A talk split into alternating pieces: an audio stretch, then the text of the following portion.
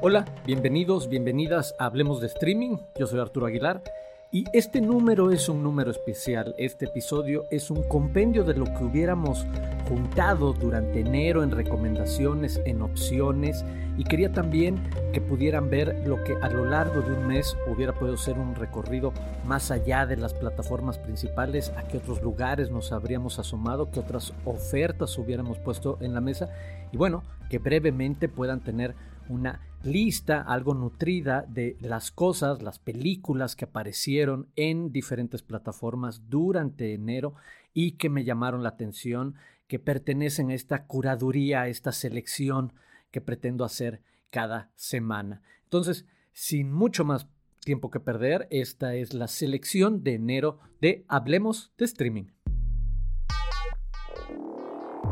Y comenzamos obviamente con Netflix, que en enero se puso las pilas y levantó las manos para la próxima temporada de premios con películas que había adquirido previamente en festivales de cine. Sobre todo estamos hablando de Fragmentos de una mujer, la película protagonizada por Vanessa Kirby, con la que había ganado ya el premio a Mejor Actriz en el Festival de Cine de Venecia, llegó finalmente a la plataforma Netflix. Eh, una historia fuerte, cruda, atrevida, un gran plano secuencia eh, dentro de los primeros 25 minutos de la película. Una de las recomendaciones importantes. Llegó también Pretendamos que es una ciudad, esta serie documental de conversaciones entre Fran Lebowitz, esta humorista, eh, pensadora, escritora, y Martin Scorsese, muy recomendable.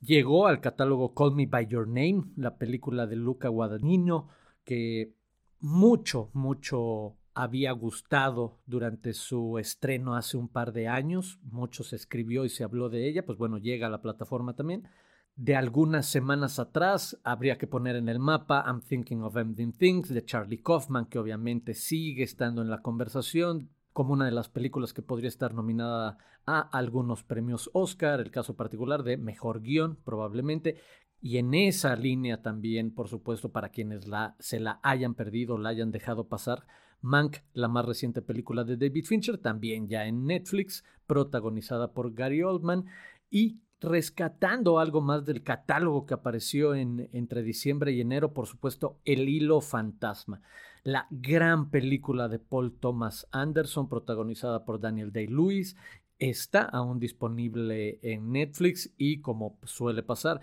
no estamos completamente seguros de por cuánto tiempo estarán cada uno de estos títulos en cada una de estas plataformas, así que en algún momento las recomendaciones viejas podrán haber cambiado, podrán haber llegado cosas nuevas, podrían haber salido títulos y por eso también estaremos tratando de eh, revisar lo que entra y sale del catálogo, no solamente lo que se habla en cuestión de estrenos.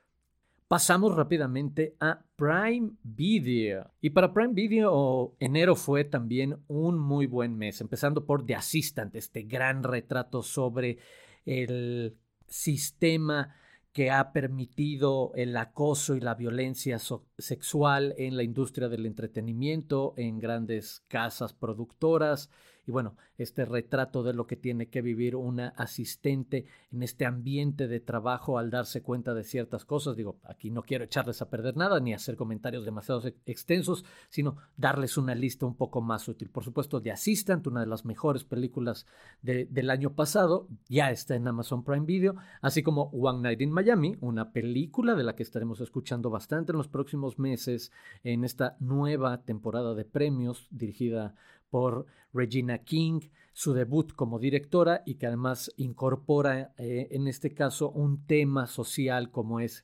el racismo, las luchas, las luchas sociales, el uso de la fama o de los reflectores como figuras públicas por parte de ciertas figuras afroamericanas en relación a el activismo, la presencia social. En esos terrenos se mueve Una Noche en Miami, una muy interesante película, hablando también de premiaciones de temporada de premios. Está en Prime Video.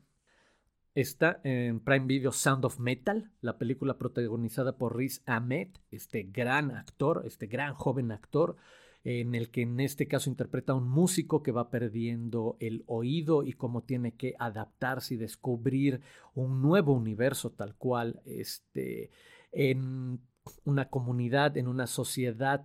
donde la gente con esta discapacidad enfrenta ciertas experiencias muy particulares, ciertos retos y obviamente aquí de la mano de quien es un músico y para quien, por supuesto, el sonido significa algo particularmente especial. Bueno, en verdad una muy buena eh, película, una muy buena actuación por la que se ha escuchado a Riz Ahmed bastante mencionado en las últimas semanas por Sound of Metal, que ya pueden ver en Prime Video. También está en Prime Video Anomaliza, esta gran animación stop motion de, Charlie Kaufman. Búsquenla, eh, una gran experiencia. Eh, está también ahí The Square, ahorita que pensaba en películas que buscan provocarnos intelectual y hasta emocionalmente con cómo cuentan las historias, qué pasa en ellas, cómo conectan un momento al otro. The Square, la falsa eh, del arte, ya está también disponible en Prime Video y para quienes tengan un poco más de tiempo, mm, una de las que me parece fue una de las mejores series de televisión de la década pasada, The Americans, ya está disponible también en Prime Video, no la dejen pasar. Y llegamos así a HBO, HBO durante enero nos puso en el mapa eh, El hombre invisible con Elizabeth Moss, esta muy interesante readaptación del mito de esta figura del cine de terror, ahora enmarcada en eh, la realidad del abuso y la violencia sexual contra las mujeres. Eh, en verdad, una revisita desde esa perspectiva muy, muy provocadora, muy interesante y muy bien realizada. También eh, el documental de Tiger Woods, por supuesto, este documental en dos partes, donde se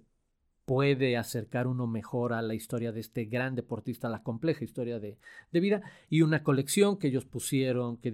que decidieron curar y anunciar, que es el caso de películas relacionadas con clásicos de la literatura, y ahí aparecen Matar a un ruiseñor, esta película basada en la novela de Harper Lee, protagonizada la película por Gregory Peck, un clásico del cine, el Macbeth, por supuesto el Hamlet de Kenneth Branagh, o el Gran Gatsby. Algunas opciones tan solo de lo que podríamos haber encontrado a lo largo de enero en HBO y que sigue disponible y por supuesto son eh, títulos bastante atractivos.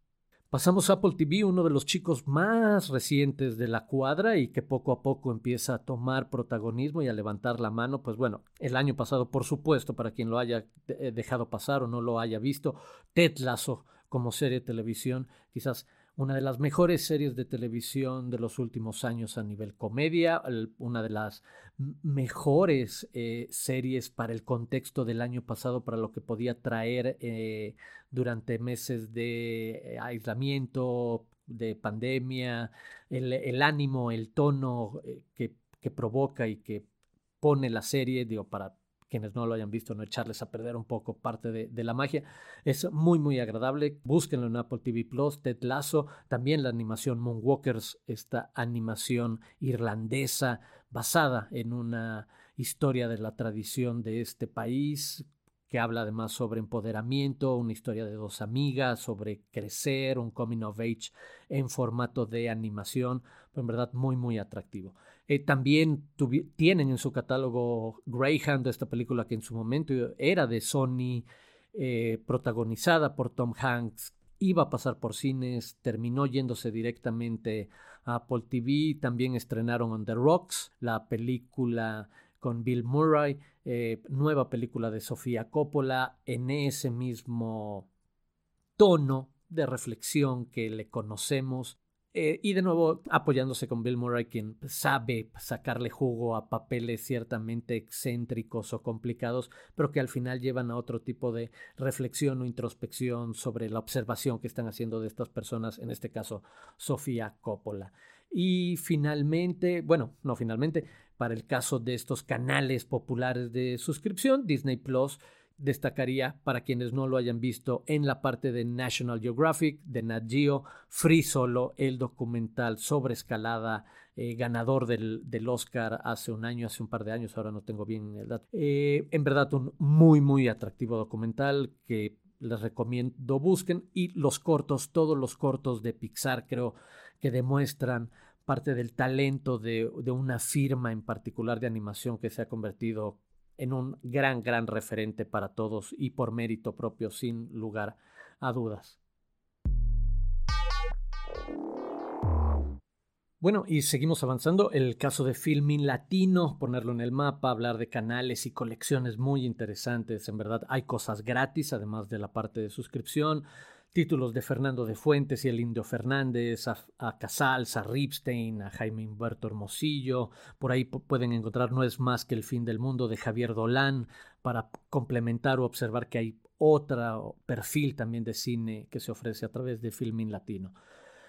Una selección aún más especializada en cine internacional y de arte, por supuesto, es Movie. Ahí está, por ejemplo, la entrada oficial al Oscar de Georgia, un drama sobre un testigo, una testigo de Jehová que atraviesa una dramática crisis de fe, eh, Beginning, eh, que ya está disponible en Movie, está Las Salas del Deseo, eh, de Wim Wenders, por poner de nuevo un par de opciones que Movie en particular, dentro de su especial curaduría, nos puede ofrecer. Y rápidamente llegamos a la parte de renta y venta, porque otra de las cosas que creo que es necesario poner en el mapa es no todo se trata de catálogos de suscripción eh, mensual. También existen, y veremos cada vez más, cómo títulos aparecen en esta ventana del Premium VOD, el Premium Video on Demand, por el que se paga una transacción específica por renta o venta. Y por supuesto ahí hablar de los Cinepolis Clicks, que tienen cosas como Mano de Obra, una de las mejores películas mexicanas que se, que se pudieron ver el año pasado, que habían estado previamente en festivales de cine. Eh, Eight Great, no recuerdo cuál era el título en español, pero Eight Grade, como eh, octavo grado. Eh, también una muy buena película sobre lo que vive una pequeña preadolescente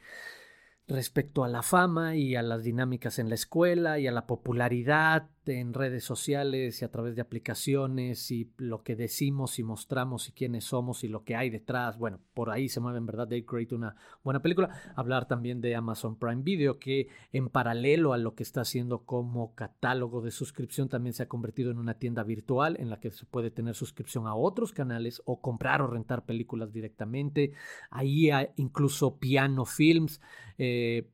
dio a conocer que había una selección particular de algunos de sus títulos disponibles en esta plataforma. Barda por Agnes, por ejemplo, este gran documental de esta gran cineasta Agnes Barda, está en renta en Prime Video a partir de este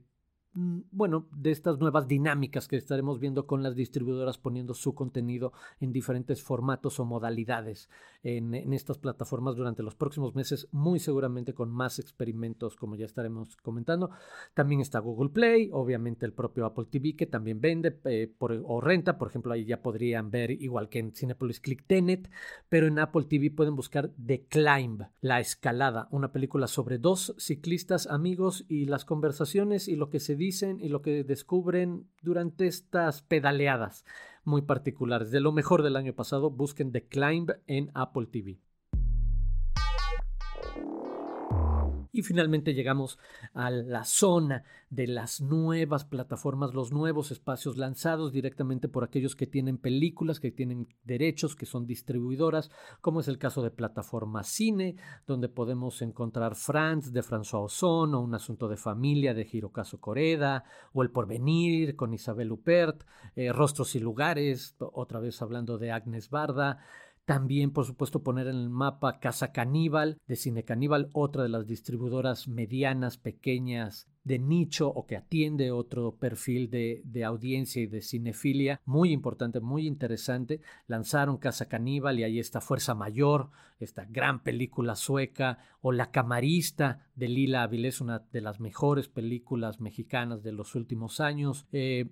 también hablar, por ejemplo, de lo que ha sucedido con Cinema Alphaville, quien además de una oferta de películas ha lanzado cursos. Este es un espacio donde están disponibles películas como Tres Rostros de Jafar Panahi, eh, ver cómo están haciendo ese extra en ofrecer algo además quizás de, la película para quienes estén interesados en estas otras cuestiones. Otras distribuidoras como Diamond Films también están desarrollando algunos otros proyectos, Corazón Films, están desarrollando algunos otros proyectos en los que incorporan a su oferta de contenidos que ponen en diferentes plataformas o que tienen en diferentes plataformas otra forma de provocar cinefilia o conversación o creación de públicos que me parece interesante y que en su momento pues, hablaremos un poco más a detalle cuando tengamos más información. Y finalmente cerraría también con el caso por ejemplo, de Tonalá TV, este proyecto lanzado por Cine Tonalá, que es un proyecto de exhibición que sabemos existe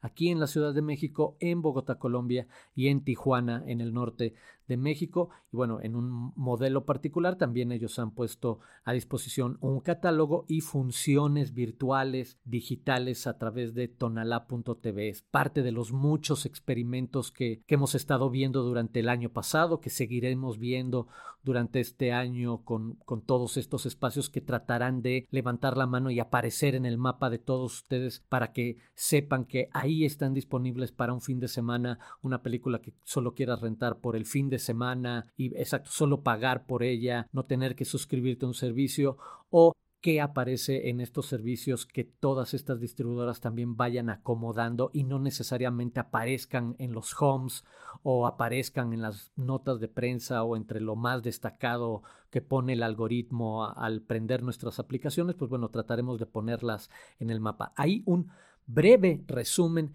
de lo que habría que destacar, de nuevo, es una selección, no estoy tratando de mencionar todo lo que deben de ver, si no lo mencioné no significa que no me gusta o que no lo he visto, este es simplemente una curaduría para tener un panorama un poco más amplio y diverso de opciones para entretenerse durante esas semanas. Y bueno, hay mi resumen de enero y de lo que hubiéramos podido ver y platicar durante esas semanas en versión de resumen en este episodio especial al inicio de Hablemos de Streaming. Muchísimas gracias por haberme escuchado Muchísimas gracias a quienes ya se han suscrito, a quienes han empezado a escuchar el podcast. Si les gustó, si les sirvió, recomiéndenlo, compártanlo, eh, escúchenlo, suscríbanse. Muchísimas gracias. Yo soy Arturo Aguilar. Nos escuchamos la próxima semana aquí en Hablemos de Streaming.